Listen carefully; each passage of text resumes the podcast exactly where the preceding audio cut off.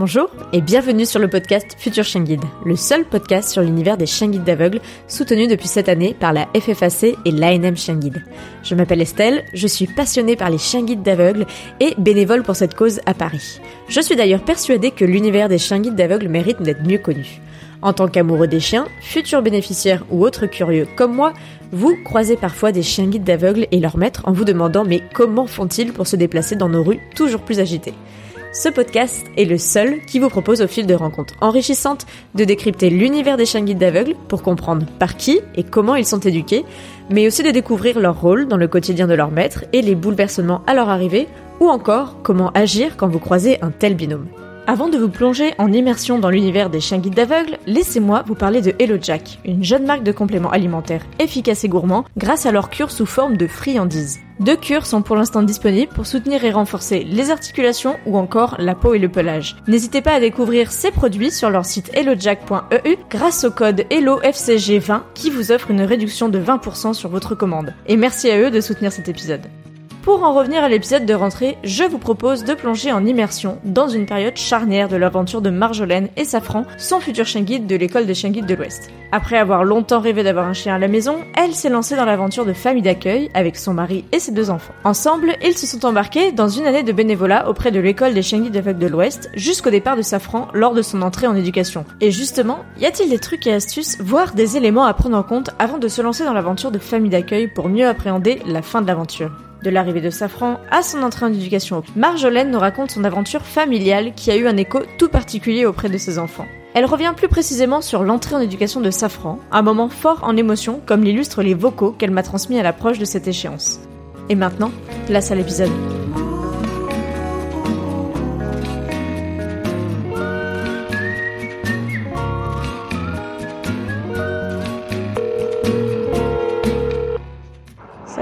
C'est Marjolaine. Écoute, je profite d'une petite euh, balade euh, avec Safran entre des réunions, bah voilà, pour partager un petit peu euh, l'étape dans laquelle on est. Donc, alors qu'il marche tranquillement à ma droite, il ne sait pas encore que dans moins d'un mois, il partira à l'école.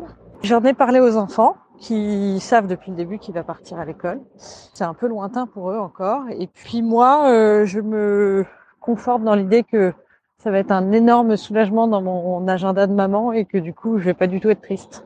Voilà où j'en suis pour l'instant. Allez, à plus. Bonjour Marjolaine.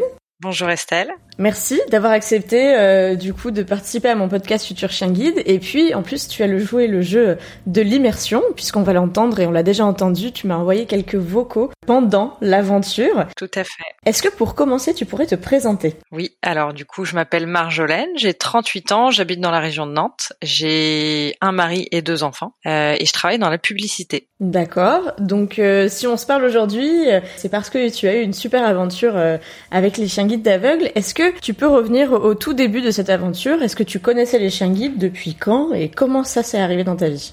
Alors je connaissais les chiens guides euh, comme euh, un citoyen lambda, c'est-à-dire que j'en avais croisé dans la rue. C'est arrivé, euh, j'avais une très très grosse envie de chien et tout en me disant que c'était pas forcément très cohérent avec mon mode de vie. Et en parallèle de ça, j'ai deux enfants qui sont malvoyants, donc je suis forcément sensible à la cause. Et puis, je me suis souvenu que j'avais eu cette envie de, de faire famille d'accueil de chien guide, mais il y a bien longtemps. Et j'ai fait coïncider mon ma grosse envie de chien avec euh, l'envie de faire ce projet plutôt familial. Mm-hmm. Donc j'ai j'en ai, d'abord parlé à mon mari pour savoir s'il allait être ok. J'en ai ensuite parlé à mon employeur pour savoir si il serait ok euh, que je vienne avec un chien au travail. Et en fait, ça s'est fait très très vite. C'est-à-dire que le projet est né en mai dans ma tête. Euh, en juillet, on, on avait rencontré l'école donc des chiens guides de l'Ouest, qui est à Nantes. Et euh, en fin août, il m'appelait pour euh, nous confier un chien. D'accord, donc express. Express, c'est-à-dire qu'il nous avait dit oh vous partez sur six bons mois d'attente, ça arrivera pas tout de suite, etc. Et finalement, on a à peine attendu euh, un mois et donc Safran est arrivé le jour de la rentrée des classes, qui est à peu près le pire jour qu'on puisse envisager pour accueillir un chien quand on a des enfants. Donc ça a été tout de suite assez rock'n'roll.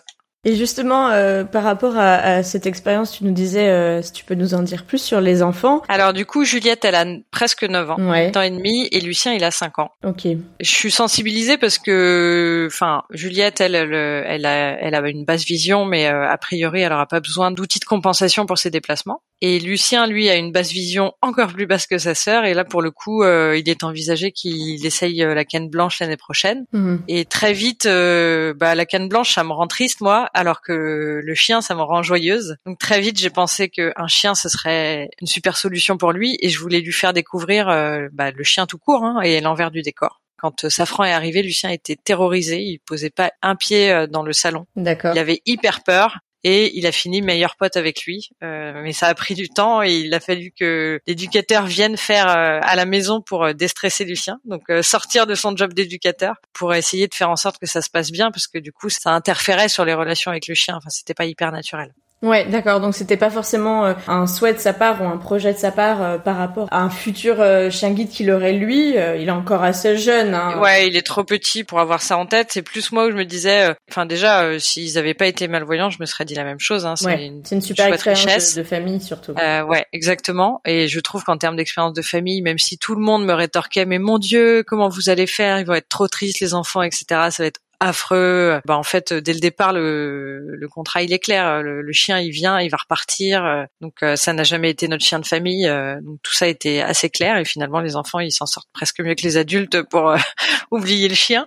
Mais c'était oui plus euh, bah, lui dire bah ça existe et puis voir comment aussi il réagissait avec les chiens parce que j'ai je pense j'avais été sensibilisée aussi euh, par le reportage brut sur euh, la jeune fille euh, Ouais, Bérénice. Bérénice voilà qui avait son petit chien au collège et j'ai trouvé ça hyper chouette. Et j'ai pas mal de proches qui me l'avaient envoyé, regarde, c'est hyper chouette et tout. euh, Et je me suis dit, bah, faut déjà connaître les chiens, euh, savoir comment ça se passe, avant de se jeter à corps perdu dans quelque chose comme ça. S'il y a 11 ans, mon fils, il veut un chien, Bah oui. on, on verra. Voilà. Oui, c'est sûr que Bérénice, du coup, que j'ai eu l'occasion d'interviewer dans l'épisode 28, nous avait bien expliqué euh, comment ça avait interagi dans son quotidien de jeune collégienne, du coup, euh, à l'arrivée d'Opium. Mm. Et c'est vrai que le reportage brut euh, qui avait été fait, parce que c'est le centième chien guide qui a été remis par la Fondation Frédéric Gaillenne, de fait, a pas mal tourné et a pas mal fait réfléchir sur la place d'un chien guide auprès d'un enfant, en fait, chose qu'on voit un peu moins dans la société Mm. parce qu'il y a moins d'enfants qui sont touchés déjà par la, la déficience visuelle et aussi parce que bah, c'est un peu moins courant et qu'il y a qu'une seule association qui en remet, Mm. comme je le disais, la Fondation Frédéric Gaillenne euh, auprès des enfants.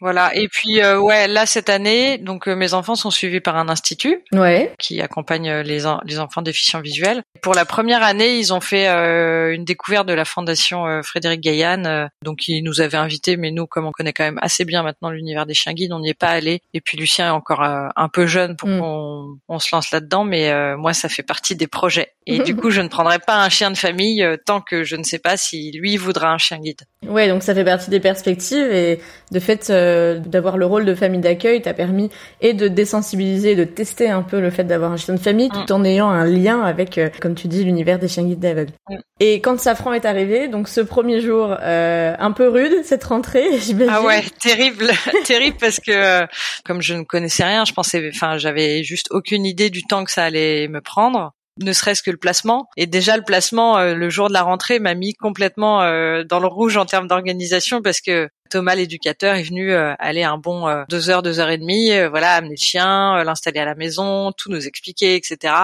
Et là, j'ai vu ma jauge de charge mentale monter et je me suis dit, oulala, ça va pas être simple. Et effectivement, ça, c'est c'est pas hyper simple. C'est-à-dire que depuis qu'il est parti, je me sens quand même en vacances. J'ai le sentiment d'avoir libéré une immense charge. euh, Donc euh, ouais, cette cette rentrée était euh, intense, on va dire.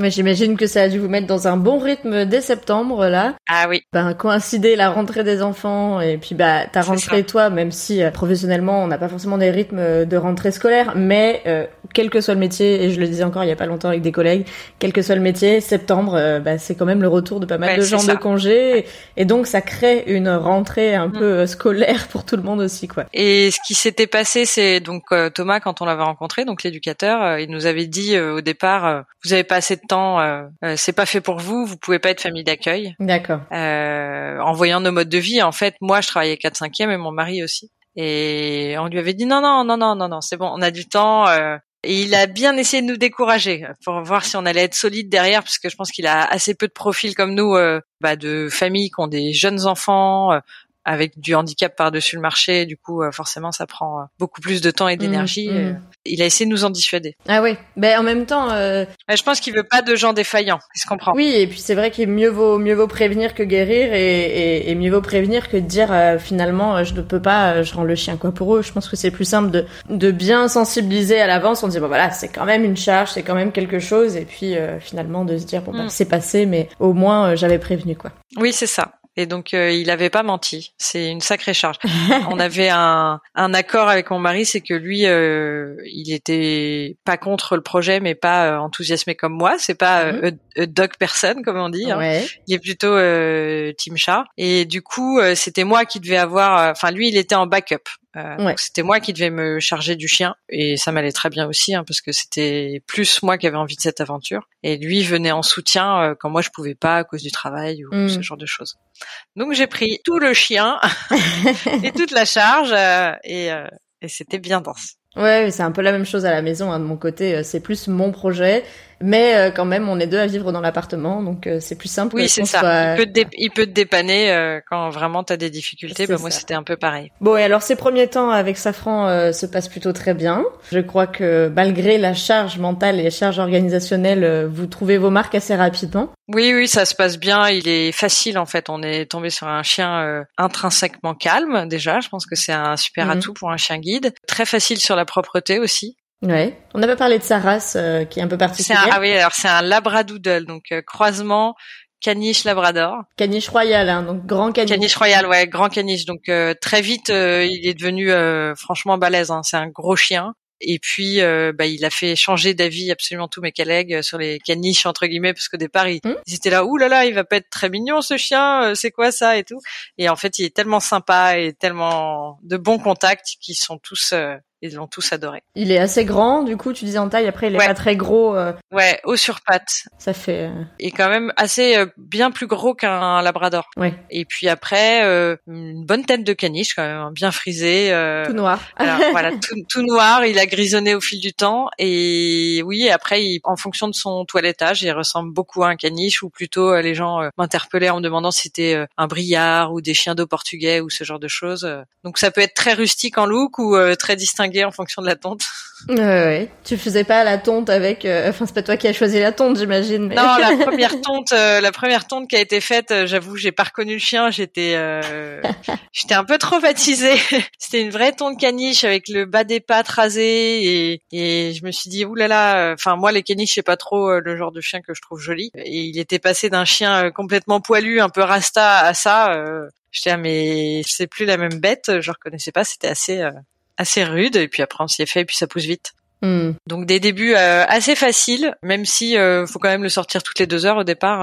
Euh, hmm. Donc c'est tout de suite très prenant. Et le plus dur a été euh, que les enfants comprennent très rapidement qu'ils pouvaient rien faire avec lui. C'est-à-dire À part des câlins. Bah très vite, euh, ma fille est rentrée de l'école. Euh, je veux jouer avec, je veux, je veux le promener. Alors non, c'est écrit dans le contrat, c'est très clair. Les enfants promènent pas les chiens guides, etc. Ensuite, pour jouer avec, bah il va, il va falloir être un peu patiente parce que le jeu, ça va arriver plus tard dans son éducation. Donc plutôt, mm. c'est arrivé vers quatre mois. Puis quand il est calme, on va pas le déranger. Mm. Voilà, il y a plein de règles à respecter. Hein, ça a rien à voir avec un chien de compagnie et du coup euh, elle, a eu un petit euh, genre bof, pas, génial. ça l'a un peu découragé, ouais. Ça l'a un peu découragé. Puis après, elle s'y est fait. Et finalement, c'est très bien parce que ça leur apprend à respecter les besoins des animaux. Oui. De base, euh, les chiens, ils ont pas toujours envie d'être papouillés, pas toujours envie de jouer, etc. Et euh, il faut respecter son rythme et ses besoins, donc euh, c'est plutôt un bon apprentissage. Oui, ça pour le coup, c'est vrai qu'il y a des règles qui sont spécifiques chien guide, mais le fait de respecter que le chien, quand il est calme, ne pas forcément venir, etc., l'embêter, ça, c'est une règle que tu pourras appliquer avec un chien de compagnie classique mm. aussi, hein, parce que. C'est ça. Et ce que j'ai compris, c'est que ça se joue là, en fait. le chien calme, c'est dans les tout premiers mois. Si on, on favorise le fait qu'il soit calme etc., et qu'on va pas l'exciter euh, sans cesse comme on peut faire avec un chiot, bah, c'est là que ça se joue, euh, le fait que le chien adulte soit calme derrière, et c'est là que les gens, je pense, font l'erreur parfois quand ils disent ils ont des oiseaux euh, complètement agités, c'est que bah, tout petit, ils étaient en train de le solliciter un peu tout le mm. temps, et donc ça donne les bonnes bases le jour où on aura un chien de famille ou, pas, on verra, mais en tout cas des bonnes bases sur bah, avoir un chien qui est bien dans ses coussinets, calme, voilà derrière devient un chien de compagnie sympa. C'est un chien euh, sur lequel on a bien respecté les rythmes et notamment euh, le temps calme entre guillemets quand il le prend, euh, de bien lui laisser et de pas revenir se solliciter toutes les deux minutes. En effet, ça c'est quelque chose parmi les enseignements qu'on a au niveau des chiens guides qui sont tout à fait reproductibles et, et, des conseils qui sont aussi pour les autres chiens hors chiens d'assistance et chiens guides de fait. Ouais. Oui, peut-être petite déconvenue du côté de Juliette pour le coup. Mais au final, euh, je pense que rapidement, ils ont bien compris euh, comment ça pouvait fonctionner. Oui, la seule difficulté, c'est euh, les objets au sol. Hmm. Donc, Safran était passionné par le textile, ouais. les chaussettes, les bonnets, les trucs comme ça. Et mes enfants, bah, sont comme tous les enfants, sont bordéliques. Donc ça, il y a eu un moment où on n'arrivait pas trop à progresser sur ne prends pas les objets, sachant que il y en a partout. Bah, ouais, il y en avait partout. Et puis ils pouvaient s'amuser à se mettre juste au bord du tapis du chien avec leur doudou. Et donc le chien était là, mais euh, genre j'ai trop envie de le prendre ce doudou. Donc ça, ça a été un petit peu difficile. Ils n'ont pas réussi trop à se réguler. Sur la fin, on a on a mieux réussi euh, parce qu'on a été plus strict, mais euh, c'était la petite difficulté du bazar ambiant ambiant qu'on peut avoir dans une maison quand il y a des petits enfants hmm. qui aident pas forcément à apprendre aux chiens. eh ben non, ça ça tu touches pas parce qu'il y en a partout et que c'est très très tentant. Oui, du coup, toi, au fur et à mesure, donc, t'as emmené beaucoup Safran euh, au boulot, j'imagine. Mm. Tu as fait, du coup, plus toi que ton mari, euh, les cours avec l'école des chiens guides de l'Ouest. C'est ça, en effet. Safran, il est venu au boulot dès qu'il a pu euh, prendre les transports. Et du coup, on lui a fait prendre les transports un peu plus tôt que ce qu'ils font d'habitude parce que à Nantes, là, le quartier où je travaille, euh, on peut pas se garer, euh, donc, euh, mm. enfin, je suis à 30 minutes à pied, ce qui est tout à fait réalisable, mais comme le chien était petit, mm. je pouvais pas envisager de marcher autant de temps. Donc, il a dû arriver au travail. Nous, on l'a eu à deux mois et demi, et à trois mois et demi, il a, il a pu prendre les transports et il est venu au travail. Oui, parce que c'est une histoire de vaccin, hein, tout simplement. c'est une histoire d'immunité, cette prise des transports, et puis d'habitude. Alors ouais, je savais pas trop, en fait. Ouais, j'avais le sentiment que c'était plus une question d'étape à franchir dans l'éducation que les vaccins, mais en tout cas, il m'a dit que normalement il faisait à quatre mois, que là il avançait un peu euh, pour que ce soit simple pour nous. Toutes les écoles, euh, ouais, toutes les écoles de toute façon gèrent un petit peu différemment ce calendrier. Mm. Et puis euh, les remises, tu disais, il est arrivé à deux mois et quelques. Les remises de chiens en famille aussi, selon les mm. écoles, varient. Certaines écoles ont la capacité, la possibilité ou le souhait de remettre plus tard. C'est vraiment individuel. C'est ça. Et après là, Safran, c'est un chien qui vient d'un élevage extérieur, lambda entre guillemets. Ouais, ouais voilà. Et ça aussi, c'est quelque chose que j'ai découvert parce que je, dans ma tête, je pensais que les chiens guides, ils, élevaient absolument tous les chiens pour avoir des lignées, etc. Et en fait, non. Et il y a certains élevages qui font très bien leur travail et du coup, qui ont des chiens qui sont tout à fait aptes aussi euh, mm. à être candidats aux chiens guides. C'est sûr. Donc très vite, on a travaillé ensemble avec Safran. Il a été euh, très sage, un bon chien de bureau, très calme euh, et patient. Pas trop de ronflements. pas trop de ronflements, euh, des toutes petites vocalises, mais assez peu. Euh, et ouais, super sympa. Oui, cette aventure euh, nous amène un peu jusqu'au printemps où tout s'est bien passé. Le printemps aussi, ça s'est bien passé, mais euh, comme tu le disais, et c'était l'objet aussi de euh, de nos échanges ce printemps, bah voilà, il y a la fin de l'aventure, tu connais le contrat d'entrée. Vous saviez à peu près à quelle période Safran rentrerait en éducation ou pas du tout? Alors non, en fait, j'avais juste en tête que le chien il pouvait rester de enfin jusqu'à ses 10 mm. mois, à ses 14 mois, donc j'avais ce, créneau en tête, et que euh, voilà, un, jour il me dirait euh, quand est-ce qu'il partirait en éducation? On va dire que vers, euh, je pense avril-mai, je, je suis pas très forte en date, mais euh, l'éducateur a commencé à m'en parler, tout en me disant que tout était très incertain sur les dates et que, bah en fait, ça dépend de l'éducateur ou l'éducatrice qui aura sa franc et du fait qu'il remette un chien ou non avant. Et la remise dépend de la disponibilité du déficient visuel. Donc euh, tout ça imbriqué fait que les visibilités sur les dates sont assez mauvaises. Hmm. Voilà. Donc il m'avait dit, je pense en avril-mai, il m'avait dit bon bah Safran il partira en juin tout en me disant bah ça peut être avant, ça peut être après, euh, mais euh, a priori euh, l'éducatrice qu'on a sélectionnée pour lui, ce serait aux alentours de juin.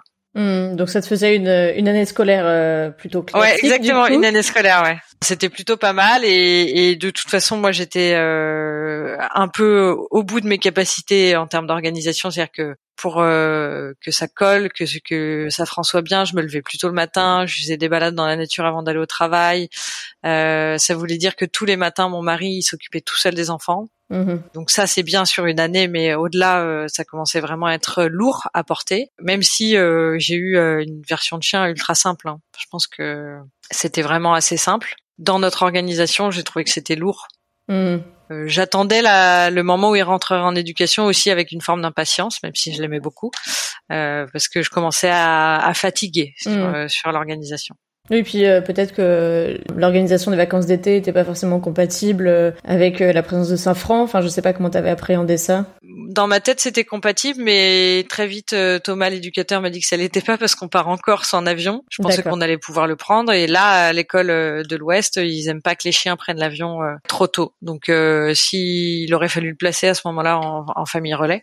Hmm. Mais sinon, sur le reste de mes vacances, j'aurais pu le prendre euh, assez facilement. Donc au mois d'avril, euh, c'est là où on a, on a commencé un peu à échanger euh, euh ces petits vocaux où voilà le, la date se rapproche et puis en hmm. plus il y a des allées et venues en termes de date. C'est ça ça devient demain, enfin entre guillemets, et puis finalement c'est plus demain. ouais. Comment ça s'est passé pour toi et pour les enfants aussi? Parce que euh, de fait euh, pour le coup Juliette et Lucien, euh, bah, même s'ils sont pas impliqués autant que toi dans la charge mentale, l'organisation, etc. Pour le coup émotionnellement sur le moment ça devait être un peu différent. Ouais, alors dès que j'ai eu des idées de date, euh, j'ai dit aux enfants, hein, il va partir mmh. bientôt, ce sera peut-être au, au, mois de juin, etc. Lucien, qu'est-ce que tu ressens sur le fait que Safran il aille à l'école? Qu'est-ce que tu en penses? Pense bien. T'en penses bien? Oui. T'es content? Oui. Moi, c'est Juliette. Et ce que je ressens quand Safran va partir à l'école, c'est un peu la tristesse, puis la joie.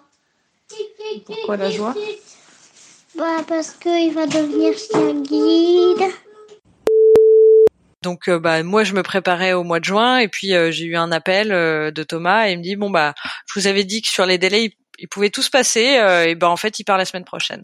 Mm. Enfin, c'était quelque chose de cet ordre-là, je me rappelle plus exactement mais euh, au final, la date c'était le 17 mai, donc c'est c'est c'est venu assez soudainement. Euh, il m'a il a dû m'appeler ouais aux alentours du 10 en me disant bah voilà il y a une éducatrice là, elle va se retrouver sans chien. Euh, et, euh, et du coup, on fait partir Safran plus tôt. Euh, elle peut le prendre à partir du 17 mai, etc. Et puis, Donc, je crois bah, y a eu quelques allers-retours. Ah oui, et je pensais à une autre chose. je me rappelle quand j'ai eu Safran au tout début, j'avais évidemment, comme tout le monde, une envie immense de réussite et je me collais à une pression de folle. Et dès que je je faisais quelque chose de, où ça n'allait pas avec lui, je culpabilisais à fond. Euh, maintenant que j'arrive euh, près du but euh, d'avoir accompli ma mission, puisque c'est ce que je me dis, s'il rentre en éducation, c'est que j'ai quand même un petit peu réussi. Et bah, je me colle plus autant la pression et puis je me dis, je me prépare plutôt à ce qu'il échoue entre guillemets, qu'il soit réorienté pour pas être déçu, parce que je me fais souvent le film dans ma tête de la remise en m'imaginant chialer comme une madeleine. Voilà, et voilà, je me prépare un peu à la déception parce que dans les vocaux que tu m'as envoyés, il y, en a un où tu dis en avril, euh, finalement il part fin mai, puis après, euh, fin de début mai, ça passe à mi-mai, etc. Et euh, oui. Et, c'est voilà, c'est un peu déstabilisant à comprendre en tant que famille, et en même temps. Si on le fait, c'est qu'on est au service de l'école. C'est ça, exactement. Donc c'est un peu l'ambivalence de c'est un peu court, mais en même temps, bah je suis là pour vous, mais ça reste un peu court, mais voilà quoi. Salut Estelle, écoute, euh, c'est Marjolaine, merci pour ton petit message. Bah, ce week-end, j'étais en famille, mais j'avais pas pu euh, prendre Safran avec moi parce que c'était dans une maison où les chiens n'étaient pas les bienvenus. Donc lui est parti euh, en week-end à la plage aussi, mais dans une autre famille relais. donc là, je viens de le récupérer. On fait une petite détente tous les deux. Il n'a pas changé, j'étais contente de le revoir. Donc c'était un relais un peu spécial puisque probablement le dernier. Puis du coup, comme euh, une fois qu'il était parti, je me suis un petit peu projetée sur le moment où il serait plus là du tout, euh, en me disant qu'un chien, c'était quand même une sacrée présence. Voilà, euh, je sais toujours pas euh, à, la date exacte euh, à laquelle il va partir. C'est probablement ce qui est de plus compliqué, si on peut dire. C'est pas vraiment compliqué, mais en tout cas, voilà, de pas pouvoir savoir. Je sais que c'est aux alentours de mai. Et euh, ça dépend d'une remise euh, du chien qui est avec l'éducateur avant. Donc voilà. Donc j'attends euh, la date exacte et en attendant, on fait notre petit train-train. Donc voilà, on fait notre balade du midi. À bientôt. Oui, enfin, on était tous prêts à ce qu'il parte parce que il nous avait quand même prévenu assez en amont, donc ça faisait plusieurs semaines qu'on parlait de son départ, etc. Euh, donc il arrivé un peu euh, rapidement le départ. Hein. On a eu de quelques, peut-être une semaine pour se dire. Mhm. Euh, et puis là, c'était la semaine. Je pense que c'est ce que je t'avais dit dans les vocaux. C'était la semaine des dernières fois. Bah là, on fait des dernières fois avec Safran, donc c'était son dernier toiletteur hier. Il a une bonne petite tête de caniche. Et puis, euh, bah, les gens ils commencent à me dire ah quand est-ce qu'il part? Et Je réponds bah en mai, mais je sais pas exactement quand. Et là, tout le monde me parle du moment où je vais pleurer. Euh, moi, j'ai pas l'impression que je vais pleurer, mais en fait, je suis hyper heureuse s'il va à l'école. J'aurai accompli ma mission, donc, euh, donc ça me rend fière. Je crois pas euh, que je vais être particulièrement triste, mais peut-être que je me mets complètement le doigt dans l'œil, hein, vu que c'est ma première fois, je sais pas trop encore. Euh, écoute, euh, j'ai appris hier qu'en fait, euh, il partirait pas avant le 29 mai, parce que bah, je sais pas trop. donc moi qui pensais faire toutes mes dernières fois avec Safran il y a pas si longtemps, dernière plage, dernier ci, dernier truc. Bah on va encore retourner à la plage ce week-end. Voilà, allez, à bientôt, ciao. Bah écoute, c'est plein de rebondissements hein, ce départ de Safran puisque il y a quelques jours j'apprenais qu'il restait au moins jusqu'en juin et hier j'ai appris que finalement il partait beaucoup plus vite que prévu. Euh, donc son départ est pour le 17 mai, donc dans moins de deux semaines. Voilà, donc euh, bah, à nouveau je re-rentre dans les dernières fois. Alors c'est marrant parce que je m'étais dit euh, bon il reste un mois, je me remobilise, je me motive à fond pour essayer d'a- d'amener Safran au meilleur niveau et ben de réussir à faire en sorte qu'il soit plus posé émotionnellement euh, quand il rencontre d'autres euh, chiens. Et puis euh, là, à nouveau, bah, je suis en dernière ligne droite, donc je refais des dernières fois. Voilà, ça va bien se passer. On est assez confiant. Ce que j'ai trouvé assez rigolo, c'est à quel point le moniteur me prépare en me disant, vous savez, vous allez plus le revoir du tout. Il part hein, vraiment définitivement, etc. Je pense qu'il a l'habitude d'avoir des familles qui qui font dans l'arme. Moi, je sais pas trop euh, comment ça va se goupiller. On verra. Si les au revoir sont pas trop longs, je devrais pas être euh, triste parce que en fait, euh, c'est ce qui est c'est ce qui était écrit et du coup, je serais plutôt fière. Oui. On faisait euh, des derniers trucs. Enfin voilà, mais on était tous hyper prêts parce que voilà, on avait été prévenus bien en amont. Euh, moi, j'étais en mode rabâchage avec les enfants. De. Il va partir bientôt, il va partir bientôt. Je voulais pas qu'il se fasse surprendre. Écoute, euh, voilà, je suis à J-7 avant le départ de Safran. Donc euh, bah, concrètement, qu'est-ce que ça change euh, On va pas se mentir. hein. Sur euh, l'éducation, il y a un petit relâchement quand même. On se dit bon, c'est la fin. Allez, on peut se lâcher un petit peu plus. Euh, bon, c'est pas bien. À chaque coup que je le fais, je culpabilise. Je relâche pas complètement, mais il y a une partie de moi qui a envie. Et puis, euh, et puis surtout, bah, je préviens les gens autour de moi que ça fera part bientôt. Euh, mes collègues, mes voisins, tout ça, parce que bah, évidemment tout le monde euh, le voit passer, le connaît. euh, Voir mes collègues, ils ont fait pas mal de réunions avec lui. Donc euh, dernier mardi, puisqu'il part mardi prochain à 10h. Et puis euh, demain, ce sera dernier mercredi. Donc à chaque coup, on va dans des environnements différents. Et je dis, ça y est, il s'en va, etc. Donc c'est un au revoir collectif. Euh, et puis côté enfant, bah, je les ai prévenus, mais euh, mais là, je, à l'approche euh, du départ, j'en parle plus trop parce que j'ai j'ai pas envie d'en faire, de cristalliser trop de de de pas faire un au revoir trop solennel parce que je pense que c'est ça qui peut rendre les choses difficiles. Donc ils savent qu'il part, mais euh, mais voilà, je leur dirai la veille que le lendemain il ira à l'école et on va pas en faire des caisses. Puis euh, j'ai bien insisté le, le, le- la veille euh, au soir avant qu'il parte et le matin euh, de leur dire euh, bah, vous lui faites un dernier câlin parce que là il part à l'école Euh, et je le disais positivement c'est pas euh, Safran euh, nous quitte c'est Safran part à l'école il Mhm. rentre à l'école des chiens Mhm. guides c'est hyper cool et du Écoute, euh, c'est le dernier jour de Safran aujourd'hui. Du coup, euh, ce matin, les enfants lui ont dit au revoir avant de partir à l'école. Lucien m'a dit qu'il voulait pas qu'il parte, et puis il m'a aussi demandé euh, si quel genre de copain il aurait à l'école et s'il allait avoir une cantine. Et puis Juliette a fait un timide câlin. Je pense que c'était peut-être un peu plus dur pour elle, mais elle montrait moins.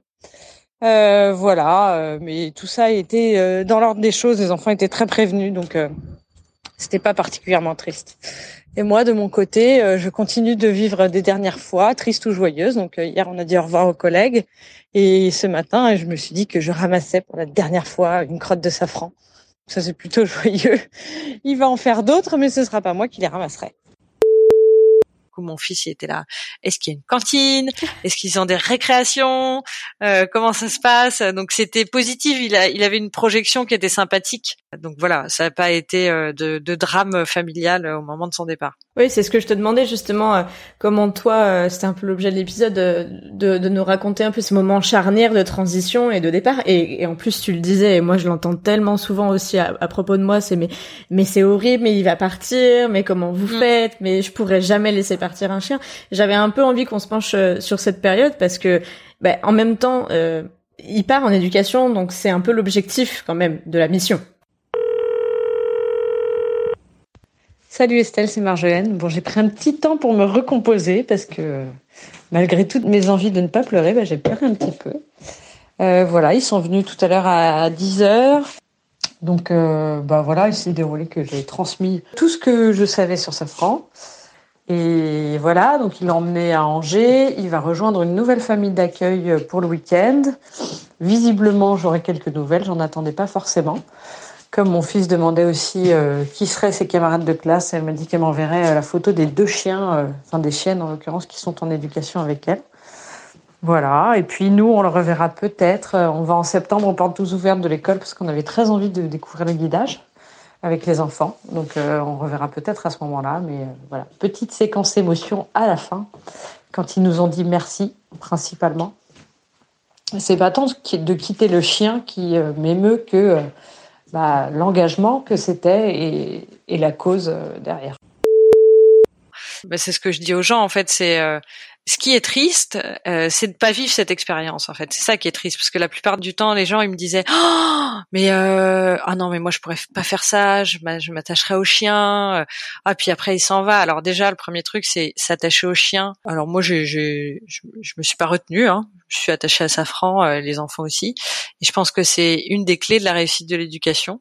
J'avais échangé avec une autre famille d'accueil et qui me disait bah au départ elle était très en retenue et en fait bah elle avait pas créé de lien avec le chien Enfin, en tout cas, elle se retenait de s'attacher à lui et du coup, l'éducation fonctionnait pas. Et donc, ouais, cette expérience dès le départ, euh, le, le, contrat il est clair. Nous, l'objectif c'est qu'il devienne chien guide. C'est pas d'avoir un chien de compagnie à la maison. Donc, euh, le moment où il, a, il rentre à l'école, déjà j'avais hyper peur qu'on n'arrive pas à ce moment-là, parce que mhm. j'avais peur qu'on échoue. Ça peut arriver, c'est pas forcément dépendant de la famille d'accueil du chien. Mmh, oui, ça peut arriver en termes de santé aussi, mais, euh, mais c'est vrai que c'est ça, on, on, le relate moins, mais tout le long de l'éducation, moi j'avais peur euh, qu'on échoue. J'avais hyper peur, mais parce que c'est émotionnellement, c'est ce qui est le plus chargé pour moi, c'était dire que, enfin, je voulais qu'on remette un chien guide à un déficient visuel. Mmh. C'était ça mon objectif, c'était vraiment euh, pouvoir aider quelqu'un. Donc une fois qu'on est arrivé au moment où il est rentré en éducation, bah, je m'approchais de cette réussite, donc euh, hyper contente. Et c'est là où j'ai eu plus d'émotion de m'approcher de cette réussite que de quitter le chien, parce que mm. bah, le chien, en plus dès le début, il est habitué à avoir plusieurs référents humains. Mm-hmm. Il n'était pas proche que de moi, il était proche de son éducateur Thomas, il était allé en famille relais, etc. Le chien, lui, il s'y fait mieux que nous. Hein. Mm. je pense que si on se, on se revoit, on sera tous les deux contents, mais euh, il s'y fait carrément bien le chien. Il est pas malheureux. C'est vrai que moi je dis souvent euh, que quand je les ramène de relais, euh, que ce soit euh, d'un week-end, de deux semaines, de un mois et demi, ils, vont à l'école, ils se retournent même pas. C'est un peu comme des enfants ah, des fois. Ça, ouais, c'est ça. Dans un sens, t'es hyper content parce que tu te dis bah s'ils y vont et qu'ils se retournent pas ou qu'ils te regardent mais à moitié mais qu'ils sont hyper contents bah ça veut dire qu'ils sont bien dans leurs pattes aussi et que euh, voilà l'école pour eux c'est un lieu avec les copains comme tu dis alors la récré et tout oui on...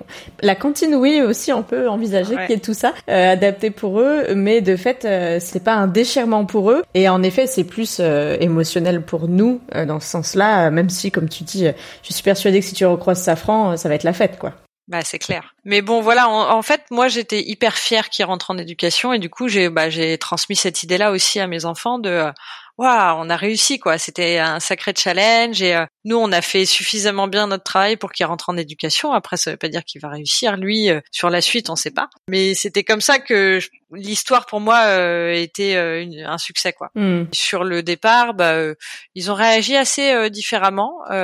Juliette a un peu plus que ça. Alors je pense que ouais, elle lui a fait un petit câlin et puis finalement, elle m'a un peu dit que peut-être qu'elle préférait les chats et qu'elle était pas si triste que ça. Et Lucien, qui était celui qui posait pas un pied par terre quand le chien est arrivé, euh, était aussi celui qui le prenait dans les bras en lui faisant des gros câlins. Et là, il y a eu une petite tristesse, c'est-à-dire qu'il a dit euh, ouais, Safran il est parti, moi je vais rester enfermé dans ma chambre Hmm. parce que je suis triste. Et ça a duré une journée. Oui. Donc euh, relativisons la tristesse.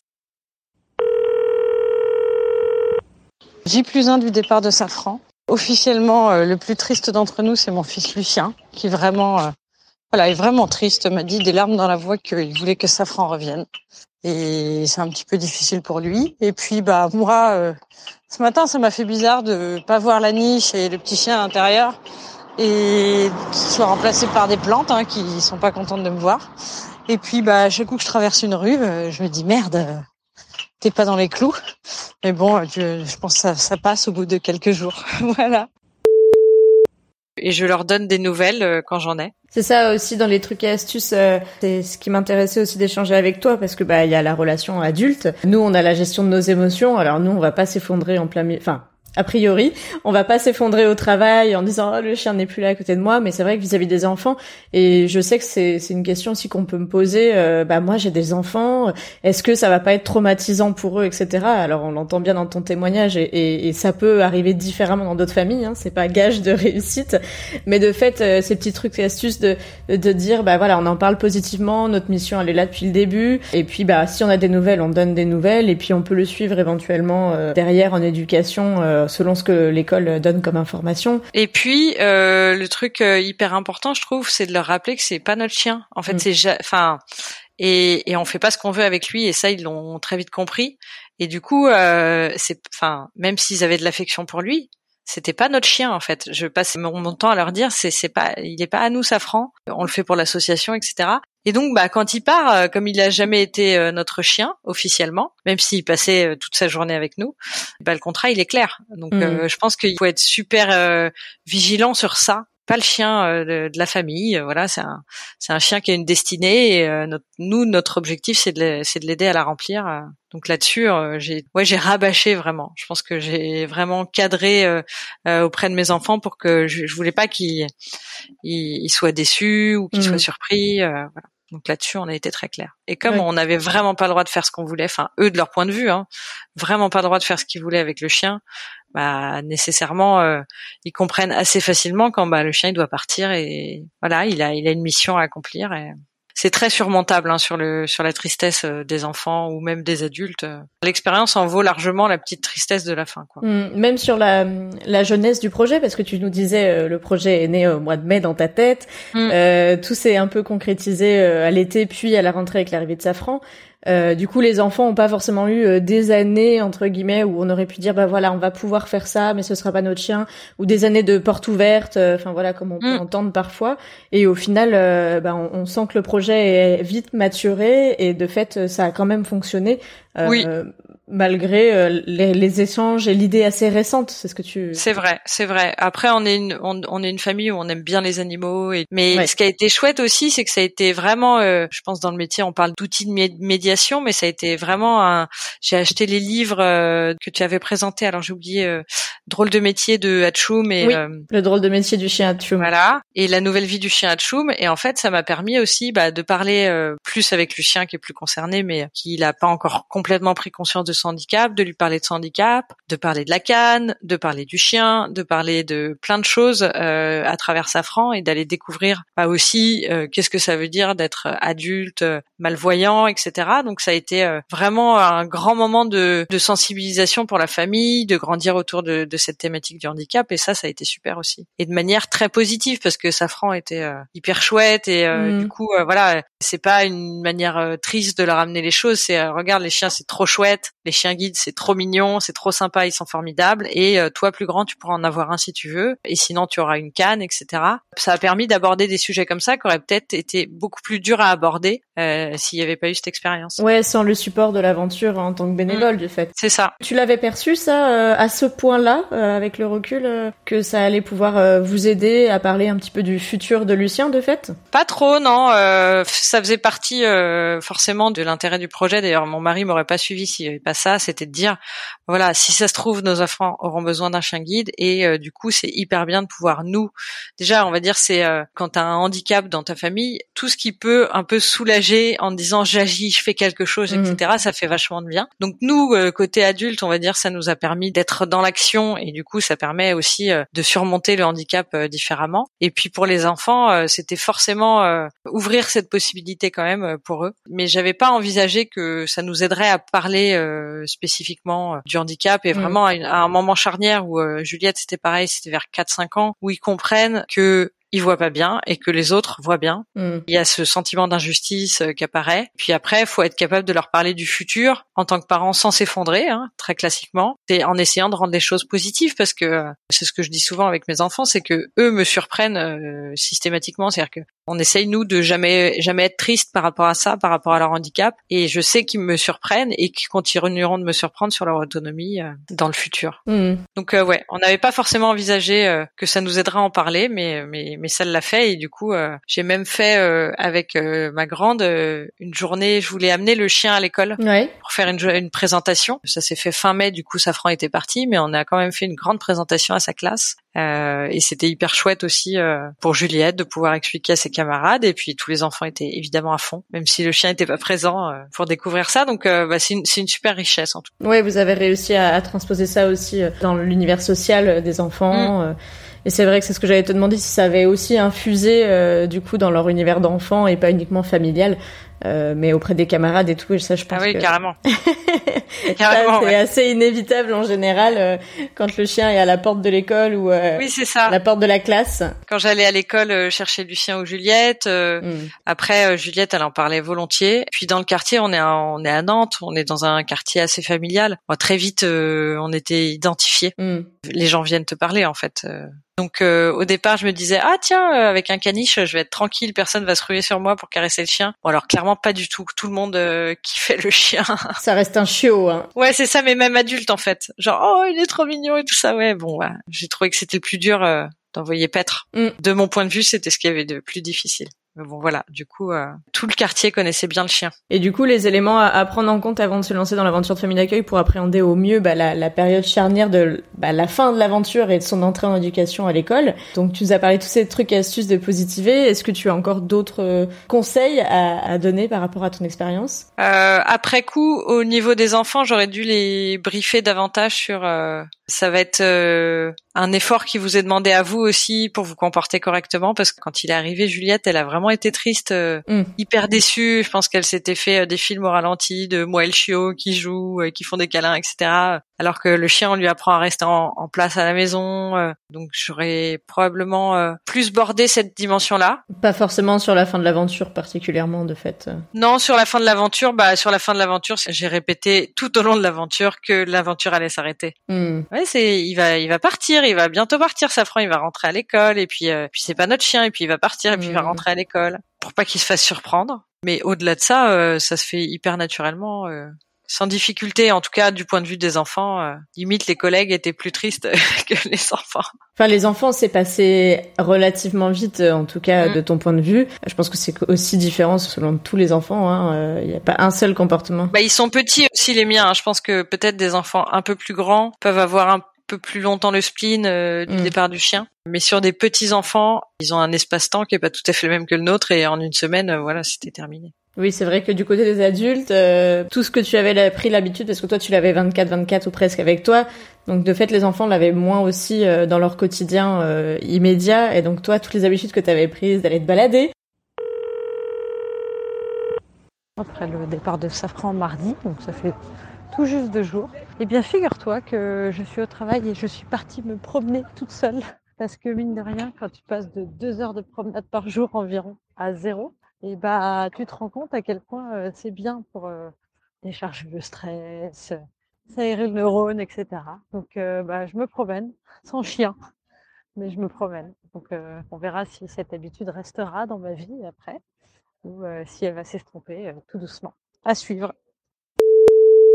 T'as quand même continué à aller te balader, je sais pas combien de temps, mais. Alors ouais, ça s'est assez vite passé, mais en fait c'est vrai que du coup j'ai avec Safran on s'est beaucoup promené forcément et j'ai beaucoup euh, marché en écoutant des podcasts. Mm-hmm. Et quand il est parti, je suis passée de, euh, bah, je regardais, j'avais des stats sur mon téléphone, je faisais genre 80 km par mois en balade. Mm-hmm. Avant le chien, je devais en faire euh, une dizaine. Et j'ai senti ce besoin. Euh, ouais, quand il est parti, je me suis dit bon, euh, je suis au travail là, euh, c'est chiant, je peux pas aller me promener avec lui.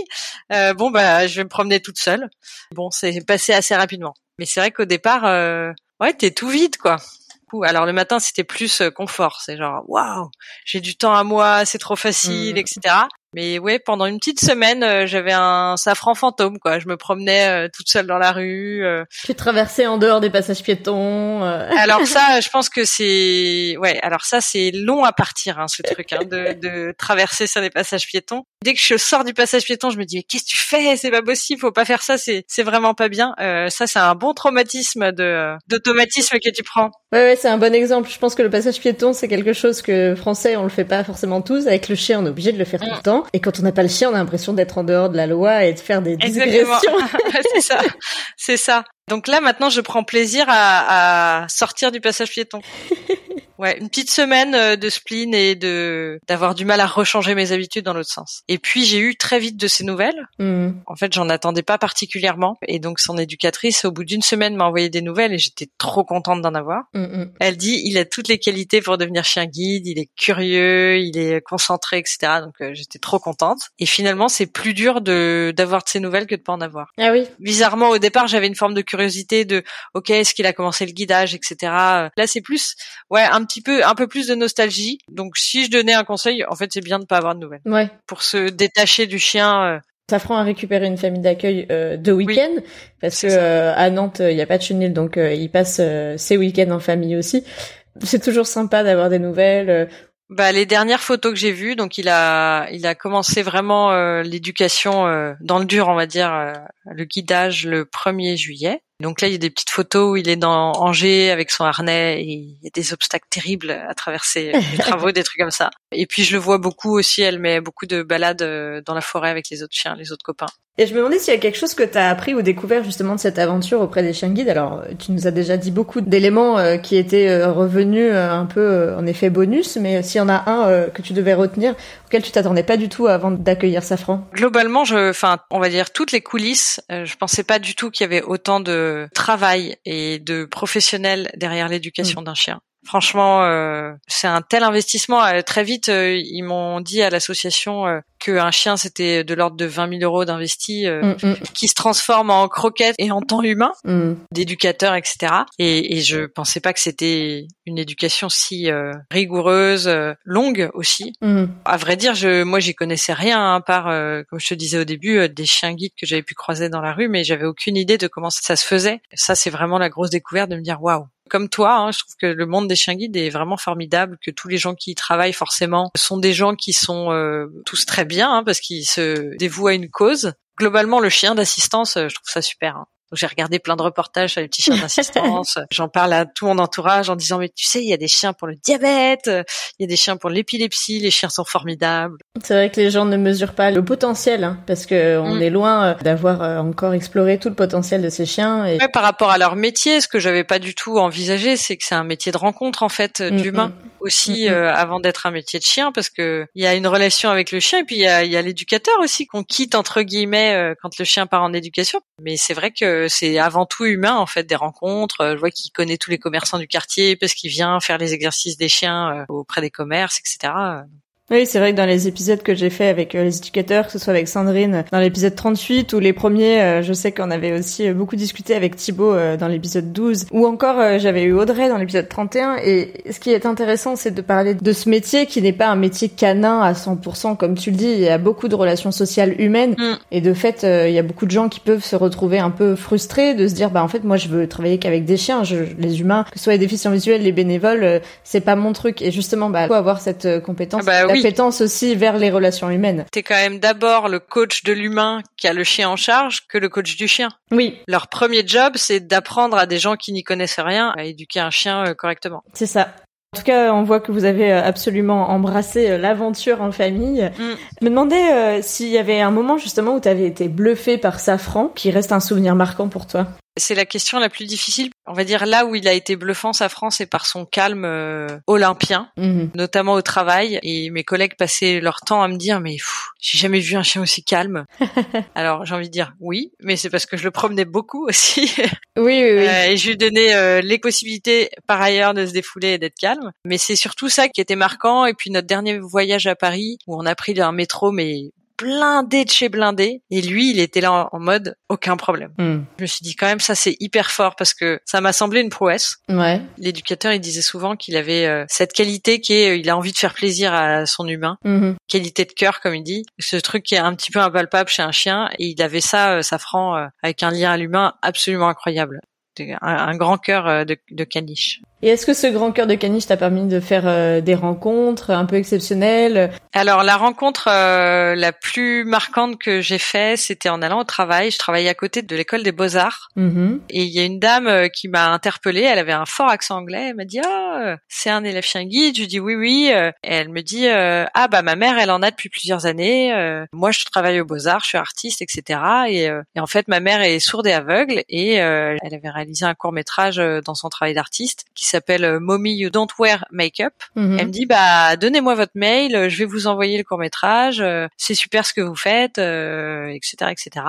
Et du coup elle m'a envoyé son petit court métrage où elle raconte l'histoire de sa maman. euh, bah, c'est assez bouleversant. hein, donc. Et on voit le petit chien qu'elle a euh, dans la vidéo et c'était une rencontre euh, vraiment euh, inattendue et hyper euh, riche. Et puis j'en ai eu une deuxième où c'est un monsieur qui était en terrasse et j'allais euh, chez le coiffeur avec le chien. Et il m'a interpellé et il m'a dit ah euh, c'est un chien d'assistance. Euh, On a parlé un tout petit peu. Il me disait qu'il attendait pour sa fille un chien Mhm. d'assistance, qu'elle était collégienne, etc. Et qu'il trouvait ça super d'accueillir ses chiens, etc. Donc c'est plutôt des, des jolies rencontres, plutôt par des gens qui sont aussi assez sensibles au handicap. Parce que les autres rencontres c'était plutôt genre laissez-moi euh, caresser le chien, euh, il est trop Mhm. mignon. euh, Ça va être dur quand vous allez le rendre. c'est ça, ça va être dur quand vous allez le rendre. Ou euh, qu'est-ce que vous faites au supermarché avec ce chien-là? Vous n'avez pas le droit d'être là. Mhm. J'en ai pas eu beaucoup des rejets, mais j'en ai eu quelques-uns et euh, ça m'a très vite mis en colère. Ouais, justement, le, le, le pire et le meilleur moment que t'as vécu avec Safran. euh, Alors le pire, franchement, de très loin, c'est le spectacle du Roi Lion. Nous sommes allés à Paris voir le spectacle du Roi Lion. On avait pris euh, tous les rangs à l'avant pour que les enfants puissent euh, voir un petit peu. L'ouvreuse, elle m'a dit euh, vous mettez plutôt euh, côté mur euh, parce qu'il y a du passage dans les allées, ça va faire peur aux chiens. Mettez-vous plutôt côté mur. J'étais côté mur et en fait j'étais en face d'une énorme d'un énorme caisson de basse. Ok. Bah, le roi lion en dessous il y a un orchestre hein, et Ouais. quand il se passe des choses ça fait tadam avec des gros coups de basse et Safran est parti trois rangées derrière Mhm. Euh, et du coup derrière ça a donné genre Oh, mon dieu il y a un chien il y a un chien et moi j'étais là avec la laisse qui partait de l'autre côté j'ai passé un mauvais spectacle honnêtement et lui aussi il en bad trip total euh, haletant. C'était pas le bon endroit euh, dans la dans l'espace. ah non Euh, ouais non. Bah en fait c'est le- c'est le son qui l'a fait paniquer. Je pense que si on avait été à un autre endroit il, il serait resté posé parce que c'était pas son genre mais là le son avec des gros coups de basse des gros coups de cuivre il était vraiment pas bien le petit chien et bah comme mon fils il a rapidement été pas bien aussi au bout d'une heure il pareil il était il avait un peu peur c'était Ouais. trop bruyant on est sortis tous les trois euh, les autres sont restés dans le spectacle mais oui ça c'était vraiment dur Ouais, du coup, euh, une expérience un peu mitigée, mais de fait, euh, même si euh, peut-être que quelques rangs derrière n'auraient pas été de refus ouais c'est ça pour avoir ouais. un peu moins les histoires de, de base. Des, on- des fois, on n'anticipe pas forcément tout, ou, ou les gens te disent, bah, placez-vous là, ce sera plus simple, et en fait, c'est Oui, pas. bah, je- forcément, ouais, euh, j'avais pas vu l'enceinte, je m'étais pas posé de questions, et en plus j'arrivais hyper sereine parce que je savais qu'il était euh, très en capacité d'être posé et de pas bouger du tout du spectacle. Donc je m'y attendais pas. Il y a d'autres élèves chiens guides qui l'ont vu, le Roi Lion, et, et moi j'ai vu aussi des spectacles avec les chiens et ça se passe très bien, mais Mm. parfois il y a peut-être euh, quelques petites circonstances qui fait qu'on n'a pas tout mesuré. et- Enfin, il, a- il y avait Mm, mm, le son plus les vibrations, et du coup ça devait être, euh, ouais, Un peu trop. Et même pour moi humain, c'était pas du tout agréable, donc. Euh, Oui, donc euh, vous êtes retrouvés finalement. Ouais, donc on était content de partir. Après, sur les meilleurs souvenirs, j'ai pas un souvenir en particulier. C'est marrant parce que mes meilleurs souvenirs, c'est un peu les pires, c'est quand je me réveille aux aurores et pour aller le promener en pleine nature avant d'aller au travail. Mhm. Parce qu'après, mon travail est très euh, sédentaire, euh, réunion, etc., etc. Euh, et euh, j'allais faire le lever du jour euh, dans un parc près de chez moi, qui est la Chésine, qui est un grand parc de balade. C'est des moments que je vis pas normalement d'être dehors à cette heure-là. Ouais. Franchement, j'étais la seule personne avec un chien à ce moment-là. Il faisait vraiment nuit, je voyais les vélos passer avec les, les phares, un peu au clair de lune, à écouter les oiseaux, qui est la nature qui se réveille. Et ça, c'est des bons souvenirs. Ouais même si c'était pas très drôle toujours de, me- lever. Ouais, des moments un peu suspendus, euh, euh, un peu hors du temps, euh, à être avec euh, le chien et pouvoir aussi le laisser en liberté. Mhm. Mais je te rejoins ces moments où tu te dis euh, c'est dur de se lever, c'est dur de sortir, mais bon une fois que t'es avec le chien dehors, au final tu te dis ah, C'est ça. calme, c'est il fait frais, Mm. ça t'éveille les- l'esprit. Moi qui suis pas du tout du matin pour le coup, euh, bon le matin c'est quand même euh, ma responsabilité, le soir c'est plutôt monsieur parce que voilà on s'organise comme ça entre nous, mais de fait euh, bah des fois euh, aller faire une balade vachement tôt, ça aide vachement aussi à s'éclaircir les idées. Alors de là à le faire tous les matins quand j'ai pas de chien, j'avoue que Ouais. Non, ouais, mais c'est ça. Mais en hein. fait, c'est marrant. C'est euh, c'est une contrainte qui t'offre du temps pour toi. En tout cas, du temps de cerveau, on va dire, Mm, mm, mm. de penser, de clarifier un peu tout ce qu'il y a dans ta tête. Et c'est un peu méditatif. Enfin, moi, je le prenais comme ça, comme un peu de la méditation. Un Mhm. vrai temps pour soi, euh, apaisé, euh, donc euh, hyper agréable. Moi, c'est vraiment ce que j'ai préféré. Même si euh, mis bout à bout, ça fait deux heures dans ta journée euh, comme ça, et c'est pas toujours des balades euh, dans la nature avec le chien, euh, parce que les balades c'est de la détente, comme on Mhm, dit. Donc euh, c'est facile. Enfin, c'est facile. On est vigilant, mais c'est facile. Et puis après les balades en ville, euh, on est carrément concentré en fait. On n'est pas du tout en train de se détendre.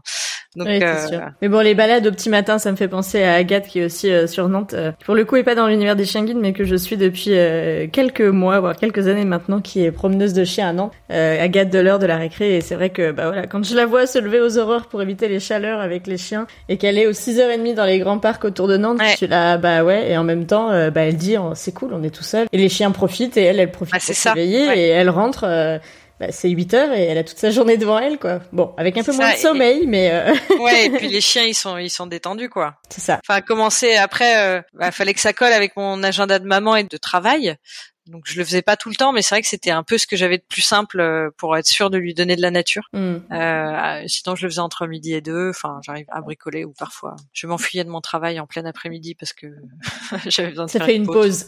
Exactement. On a certains prennent un café, d'autres vont promener le chien. Ben, moi, c'est ce que je dis tout le temps. Hein. Quand j'ai des relais, euh, au final, euh, certains vont fumer en bas. Moi, je fais juste un tour de quartier avec le chien et ça, ça dégourdit les pattes à tout le monde. Et, et on est plus frais parfois aussi pour revenir derrière sur le travail. Hein. euh. Et j'ai aussi, ouais, dans mes meilleurs souvenirs, je pense, c'est d'aller au travail avec un chien. Mm. C'est clair que ça, je pense, que j'ai réalisé un rêve de petite fille à ce moment-là. Hmm. J'ai trouvé ça génial. Tous mes collègues ont trouvé ça plutôt chouette. D'ailleurs, derrière, mon entreprise a décidé de donner la possibilité aux gens de venir avec euh, leur animal de compagnie. Génial. Tellement il a fait bonne figure. Hmm. Alors après, il faut passer derrière Safran hein, parce que ultra calme et tout. euh, mes collègues, elles sont là. Non, mais on croit pas qu'on peut ramener notre chien parce que franchement, il, il est pas sage du tout. euh, il est agité. donc c'est, il faut un chien qui perturbe pas l'entreprise. Donc c'est pas si simple. Mais j'ai adoré l'amener au travail. En réunion client, euh, hyper chouette. Hmm. J'ai fini le dernier jour où je l'ai eu, je l'ai emmené en réunion. euh, je travaillais pour l'aéroport de Nantes. euh, J'avais demandé la, la, la, la permission et je, je trouve je trouve ça trop chouette de pouvoir venir avec euh, dans des réunions de travail un peu importantes, un peu gardées. On arrive avec un petit chien. C'est des bons moments, des bons souvenirs. Bon, on voit en tout cas que l'aventure et la fin de l'aventure n'a pas été traumatisante euh, sur le moyen terme, on va dire. Sur le Non. long terme, euh, voilà, la, la journée et la semaine d'après, tout le monde est un peu euh, émotionné, comme on pourrait dire. Exactement. Euh, mais de fait, euh, c'est quand même euh, une bonne aventure, je crois, une belle aventure. Ah, c'est sûr. Ouais, ouais, je, je referai sans hésiter. Enfin, la même, hein, à l'identique. Après, je me suis dit, je referai volontiers quand, bah, peut-être j'aurai un autre rythme de travail ou des enfants plus grands. Enfin, c'est vraiment, j'ai eu un coup de cœur, moi, pour les chiens guides. Je trouve ça formidable. Euh, je suis plein de gens, du coup, là, tous les gens euh, de tes podcasts, généralement, je finis par les suivre sur Instagram. Donc, euh, j'ai, j'ai écouté tes podcasts, j'ai regardé des reportages. Enfin, je trouve, je trouve que le monde des chiens d'assistance est vraiment euh, incroyable. Et donc, j'aimerais bien, quand le temps me le permettra davantage, euh, donner de mon temps à cette cause-là. Mhm. Je continue d'être en lien avec euh, les chiens guides de l'Ouest. Euh, je leur ai dit que j'étais ok pour faire des relais, Ouais. donc continuer d'avoir des petits chiens de temps en temps. Donc c'est bien. hein. Je pense que si un chien a peur des enfants, il vient chez moi derrière, il repart devoir former à bloc avec des enfants qui sautent, qui crient et qui font des gros câlins. Donc euh, si c'est un chien vraiment peureux des enfants, faudra faudra faire attention quand même. Et puis euh, là en septembre, je journée portes ouvertes, euh, j'ai noté la date pour l'école d'Angers. Fin septembre. Et j'ai bon espoir d'y croiser Safran, peut-être pas. Et là j'ai envie que mes enfants ils puissent expérimenter le guidage, hmm. parce que finalement ça ils ont pas vu. C'est la seule étape qu'ils ont pas vue euh, de voir un chien avec un harnais euh, guider euh, quelqu'un ou eux-mêmes de se faire guider pour voir ce que ça représente. Mm. Donc ça c'est la c'est la suite des explorations pour nous et bah ouais dans quelques années je pense que je recommencerai. Je me suis même dit oh, je pourrais être éducatrice canin, ce serait trop bien et tout ça. passion chien. bah écoute, on te souhaite en tout cas une bonne continuation à toi, aux enfants. Merci. Et puis bah merci de t'être confié et de nous avoir un peu raconté cette période charnière de l'entrée en éducation à l'occasion de cette rentrée euh, de septembre du coup, qui conclut un petit peu un cycle. Je pense que ça fait aussi, euh, c'est toujours intéressant les épisodes, ça, ça permet aussi de faire un petit bilan entre guillemets euh, et de, de, se raconter un peu tout ce qu'on a vécu bah, dans, dans, cette belle aventure de pour ta part de bénévole en tant que famille d'accueil. Mm. Et bah, je te souhaite que du positif et on a hâte de voir aussi les enfants évoluer et puis que tu nous racontes un petit peu bah, leurs projets également. Ouais, on verra dans quelques années. Puis j'espère que Safran euh, continuera son aventure euh, et sera un jour remis euh, à une personne déficiente visuelle. Ouais, ben on le souhaite en tout cas. Et à très bientôt. À bientôt, merci. Et voilà, c'est la fin de cet épisode. Merci à vous de l'avoir écouté en espérant qu'il vous aura plu. Merci à Marjolaine de s'être prêtée au jeu des vocaux pour nous confier cette plongée dans l'aboutissement de l'aventure de famille d'accueil. Pour compléter votre écoute, vous pouvez retrouver sur futureshingit.fr des photos de Marjolaine et Safran, mais aussi des enfants, et très bientôt la transcription intégrale de cet épisode.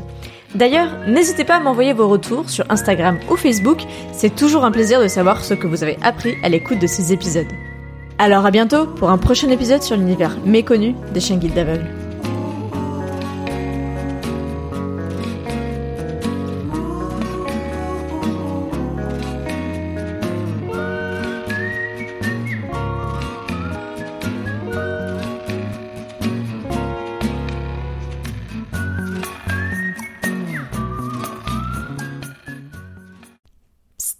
Toi aussi, tu as envie de lancer ton podcast? C'est en effet ce que m'ont confié certains auditeurs de Future Guide comme toi. Mais par où commencer? Comment passer à l'action à partir de ton idée? Comment enregistrer? Et avec quel matériel? Mais surtout, comment faire pour qu'il soit disponible partout, comme mon podcast? Toutes tes réponses sont dans la formation de mes amis podcasteuses Solène de Friendship et Florence d'Avant j'étais prof. Pour lancer ton podcast en 30 jours ou plus, il y a 30 leçons vidéo et 30 exercices à appliquer à ton idée. Et pour ne pas le faire en solitaire, leur accompagnement Podcastons Ensemble te permettra d'échanger chaque mois en visio avec d'autres podcasteurs comme toi pour t'entraider et te motiver. Et crois-moi, je ne serais jamais arrivé jusqu'ici sans l'échange avec d'autres. J'ai d'ailleurs négocié un tarif d'amis rien que pour toi. Tu auras 5% d'office sur la formation avec mon code Estelle5. Toutes les infos sont disponibles sur formationpodcast.podia.com. J'ai hâte d'écouter ton premier épisode très bientôt.